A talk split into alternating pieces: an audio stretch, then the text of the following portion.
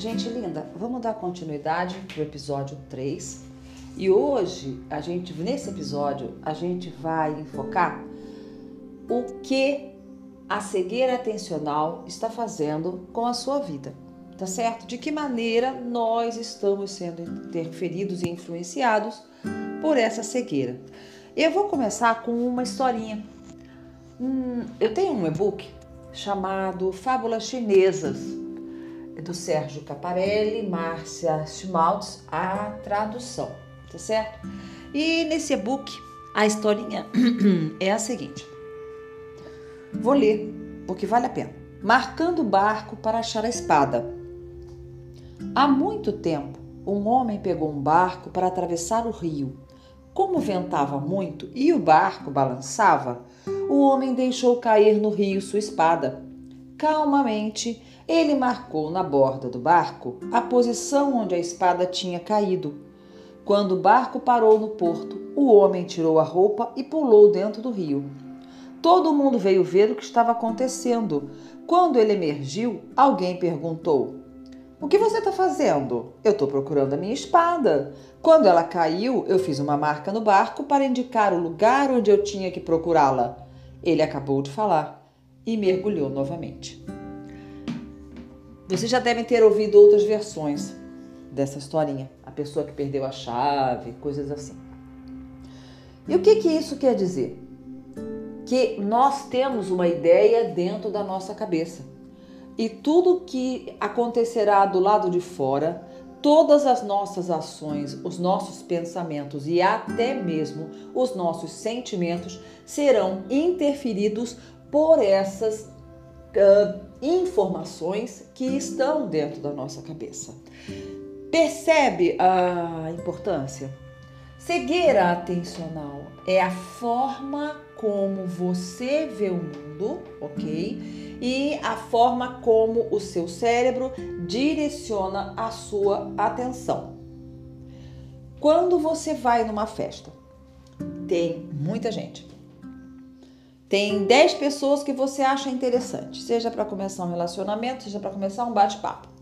Você vai perceber e vai dar um foco maior para aquela pessoa que tenha característica que confirmem as informações que estão dentro da sua cabeça. Perigoso? Sim, porque você vai repetir situações que você já viveu no passado. Você conhece pessoas que afirmam ter dedo podre para relacionamentos. Você conhece pessoas que vivem repetindo situações, já passou por aquilo várias vezes. É muito interessante no consultório Muitas pessoas chegam pra gente, pra mim no caso, e falam assim: "Eu sempre passo por isso". Por que, que uma pessoa sempre passa por certas coisas? Porque é aquilo que está dentro do cérebro. Tá, ok? E o que fazer então a partir disso? Tenha consciência o que você está escolhendo para sua vida, o que você vai vivenciar no seu futuro, tem a ver com as informações que você tem. Parece tão simples, gente.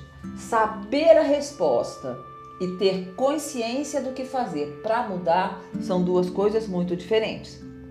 Você sabe que precisa mudar, correto? Agora, o que fazer é a questão que a gente começa a abordar aqui. Nós precisamos trazer para dentro do nosso cérebro informações diferentes.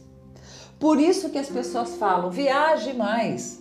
Quem viaja vive melhor. Óbvio, quando você viaja, você conhece pessoas diferentes, culturas diferentes, hábitos diferentes. E quando você retorna para o seu lugar de origem, você está diferente. Essa é a intenção. Ah, Silvana, eu não tenho dinheiro para viajar. Então leia. Nós precisamos trazer informações diferentes para o nosso cérebro. E para isso tem vários caminhos. O viajar é o mais gostoso? Sim, o viajar é o mais gostoso. Só não esqueça de uma coisa: quando você viaja, você leva seu cérebro. Você leva seu cérebro e todas as informações que estiverem dentro dele. Então você vai repetir padrões. É isso que nós temos que focar a questão da repetição dos padrões está interferindo na nossa vida. Pode interferir positivamente pode interferir negativamente, só que a tendência de que toda repetição de padrões que aconteça vão em algum momento causar problemas, porque diante de uma situação nova, você terá que decodificar aquela situação com os elementos que estão dentro da tua área de conhecimento. Beleza, então vamos lá. O que fazer então? É, comece a procurar experiências novas na sua vida. Quais são as duas grandes armadilhas que nós colocamos para não começar nada novo? Pensa aí. O que, que você acha que toda pessoa fala quando recebe uma sugestão? Mas por que, que você não faz tal coisa? Existem duas respostas, que são as primeiras que, que uma pessoa elenca. Não tenho tempo, não tenho dinheiro. No meu consultório, eu costumo falar assim: Transforme o obstáculo em meta. Eu não tenho tempo, então isso é o obstáculo. Como é que eu transformo isso em meta? Fazendo uma pergunta para o cérebro: como eu faço para ter mais tempo? Gente, não é simples. O problema é o simples ele, ele exige maturidade. Por isso que as pessoas gostam tanto de complicar, porque o simples exige maturidade. A questão é você transformar aquela fala, aquela afirmativa, eu não tenho tempo, em algo do tipo: como que eu faço para ter mais tempo? Vamos pegar por aí um pouquinho. Quantas horas por dia você gasta diante de uma tela? Você vê alguma série constante? O que que você faz todo dia que você sente que, poder, que é, poderia nada, que é um ralo de tempo? Gente, eu tô atendendo pessoas que estão ficando na internet não por trabalho, tá? Por lazer, cerca de 8 horas por dia. Isso é um absurdo. 8 horas por dia é muito tempo. Quando você for fazer uma faculdade, se ela não for de horário integral, você vai ficar dentro de uma sala de aula virtual presencial 4 horas. A pessoa está ficando 8 horas por dia na internet, isso é um profundo ralo de tempo.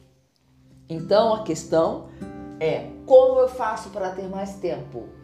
Aí, daqui a pouquinho, ou se não for nesse episódio, será em outro, nós vamos falar um pouco sobre a armadilha do prazer.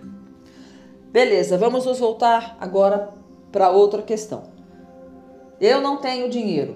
Então, é uma afirmativa. Eu não tenho dinheiro. Então, o que, que a gente faz?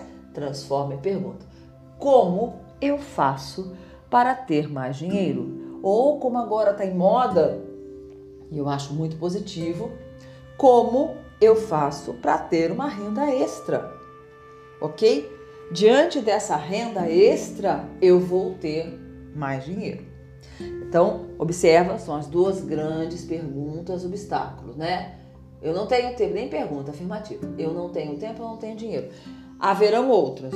Cada um de nós colocará alguma coisa. Ah, minha família não permite, porque eu tenho filho, porque eu tenho marido, porque eu tenho sogra, porque eu tenho cinco cachorros. Nós teremos várias explicações para nos manter na zona de conforto. Essas explicações também fazem parte da cegueira atencional. Gente, uma coisa bem bacana de fazer é você usar uma técnica chamada pedir o cérebro emprestado. Eu vou explicar essa técnica direitinho no episódio próximo, no episódio 4. Pedir o cérebro emprestado é muito interessante. Para a gente trabalhar isso, vou te dar uma tarefa. Você vai pegar um problema que você tenha, é, escrever numa folha de papel esse problema bem no meio. Pega uma, uma sulfite aí, escreve no meio, resumidamente, esse problema. E você vai fazer vários círculos, puxar uma setinha do problema no papel, tá escrito, puxa uma setinha, faz uma bolinha. Puxa outra setinha, faz outra bolinha. E assim, sei lá, umas seis bolinhas, tá bom? Para cada bolinha, você vai dar uma resposta para esse problema. Pode ser uma resposta maluca, o cérebro, quando você restringe ele, dar apenas respostas certas, respostas lógicas, você tira um pensamento extremamente importante que é o chamado pensamento flexível. Nós temos dois tipos de pensamento. Vamos trabalhar isso em algum momento. Pensamento é, analítico e pensamento flexível. Então, para terminar esse episódio, vamos fazer essa tarefinha e eu volto com a técnica pedindo o cérebro emprestado. Tá bom? Até o próximo.